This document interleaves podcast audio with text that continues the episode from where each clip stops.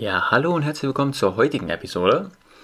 Heute möchte ich mit euch besprechen, ob Investieren überhaupt was für euch ist und wenn ja, in welcher Art und Weise für euch das Investieren am sinnvollsten ist. Und weil das Thema ein bisschen komplexer ist, schauen wir uns zum einen an, was die Asset Allocation ist, also wo ihr euer Geld reinstecken könnt, wie viel Aufwand ihr dafür tätigen müsst und ja, wie viel Geld ihr überhaupt übrig haben müsst, um damit zu beginnen. Da es bei der Asset Allocation eine Menge an verschiedenen Optionen gibt, wo ihr euer Geld reinmachen könnt, gibt es nämlich neben den ähm, Standardanlagen wie Wertpapieren auch Sachen wie Immobilien, Autos oder andere Vermögensgegenstände. Die möchten wir uns heute aber nicht angucken. Wir möchten uns heute hier auf reine Wertpapiere ähm, ja, fokussieren, womit ich ähm, normale Aktien meine, genauso wie Anleihen. Auf meiner Investorschule Webseite unterscheide ich dabei immer gerne in drei verschiedene Kategorien. Zum einen ist es das Outsourcen, das Passiv investieren und das Aktiv investieren. Und diese drei Punkte wollen wir uns jetzt einmal genauer anschauen. Zum einen hätten wir da das Investieren mittels Outsourcen. Das ist für diejenigen gedacht, die das Investieren den eigentlichen Profis überlassen möchten und so wenig Zeitaufwand wie möglich mit dem Investieren betreiben wollen. Gleichzeitig aber an den Wertentwicklungen der globalen Märkte teilhaben wollen. Und dies kann man am besten mit dem Outsourcen ähm, ja, realisieren, weil man da einfach die Verantwortung an den Fondsmanager übergibt.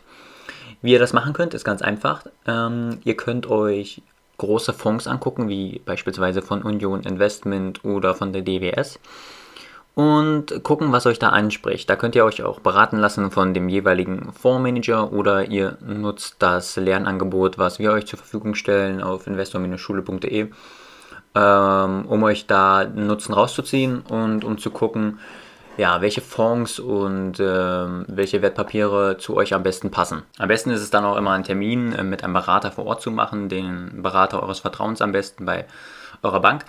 Und es lohnt sich natürlich im Vorfeld ein bisschen mit, dem, mit der Thematik zu beschäftigen, was es da für Möglichkeiten gibt, was die Kosten dafür sind, ähm, um einfach vorbereiteter in dieses Gespräch reinzugehen und damit auch das perfekte Produkt für euch gefunden werden kann. Die Hürde für das Finanzielle liegt hier meistens bei 25 Euro im Monat.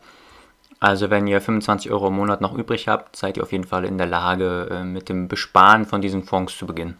Eine Stufe darüber würde jetzt das passive Investieren kommen. Das passive Investieren unterscheidet sich zum Outsourcen dadurch, dass ihr nun das Investieren in die eigenen Hände nehmt. Dafür sollen euch Produkte wie passiv gemanagte Fonds nutzen. Also kurz gesagt ETFs, Exchange Traded Funds. Das Wort kommt aus dem Englischen. Ich persönlich bin ein sehr großer Verfechter von diesen ETFs, da sie eine sehr geringe Kostenquote aufweisen und der Aufwand zum Ertrag in ähm, Relation sehr, sehr gut ist. Diese Fonds funktionieren so, dass ihr euch im Vorfeld welche aussucht, die ihr äh, monatlich, quartalsweise oder wie auch immer ihr besparen wollt. Das geht ganz einfach mit Online-Brokern wie der Comdirect, OnVista, ähm, was es halt momentan auf dem Markt gibt. Da sucht ihr euch die passenden Fonds aus, die euch ähm, interessieren, wie beispielsweise den MSCI World. Wer, der, dieser ist momentan so ziemlich der Leitindex dieser, dieser Fonds. Ähm, und ja, den könnt ihr mittlerweile bereits ab 25 Euro im Monat besparen.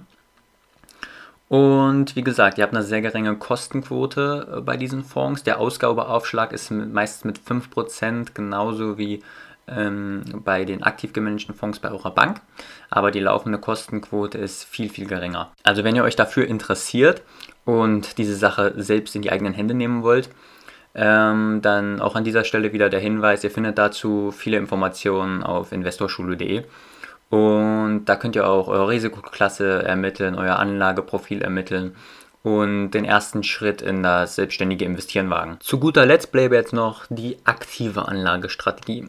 Und mit der aktiven Anlagestrategie meine ich, dass ihr passive Fonds wie ETFs mit aktiven Geldanlagen wie ähm, Aktien und Einzelanleihen kombiniert.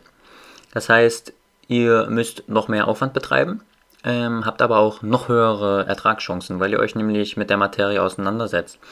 Ihr schaut euch einzelne Unternehmen an, ihr liest die Bilanzen, ihr schaut, wie ähm, ja, der Zukunftsausblick des Unternehmens ist, wie die Ertragslage ist und bestenfalls natürlich auch noch eine Chartanalyse, also ähm, ob es momentan ein guter Zeitpunkt ist, diese Aktie zu kaufen oder ob ihr lieber noch wartet auf den richtigen Einstiegspreis. Und ja, Das ist also das aktive Investieren. Ähm, das ist natürlich der große Zeitaufwand. Da müsst ihr gucken, ob ihr das managen könnt.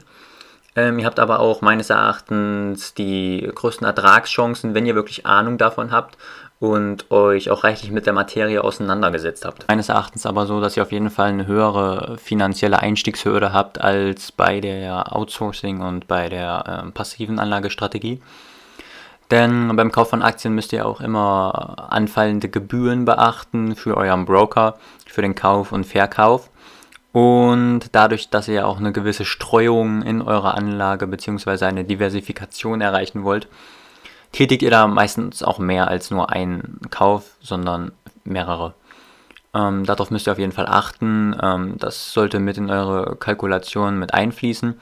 Und das müsst ihr gegeneinander abwägen. Darüber hinaus gibt es dann natürlich noch weiter spekulative Anlagen wie ähm, das Traden mit CFDs oder mit Forex-Währungen. Aber für Leute, die ein Wertpapierportfolio aufbauen, um davon langfristig am Vermögensaufbau teilhaben zu können, glaube ich, dass eine dieser drei Strategien sehr gut zutreffend ist. Ähm, um das Ganze nochmal zusammenzufassen. Das Outsourcen ist für denjenigen gedacht, der mit dem Investieren überhaupt nichts zu tun haben möchte, aber trotzdem eine ordentliche Rendite erwirtschaften will.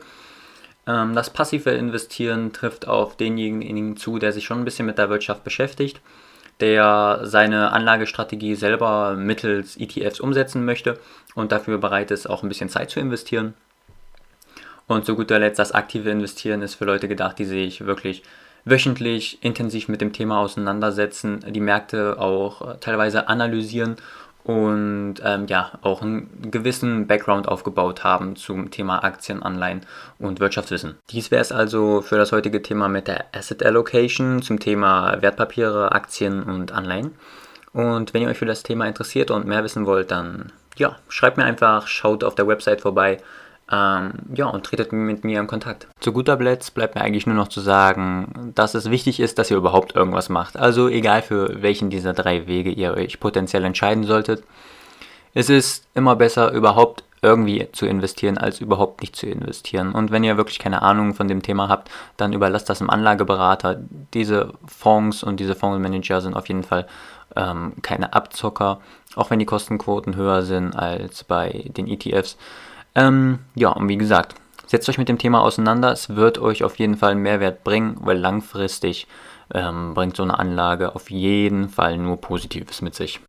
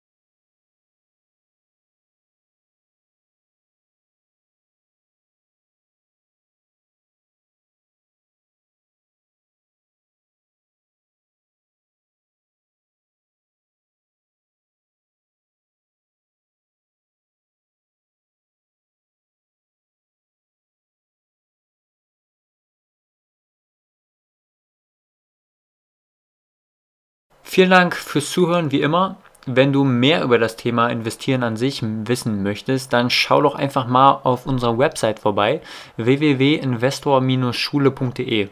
Dort findest du nämlich wöchentlich neue Artikel rund ums Thema Investieren, genauso wie Tipps, Tricks und eigene Leitfäden. Also schau einfach mal vorbei und wir sehen uns in der nächsten Episode.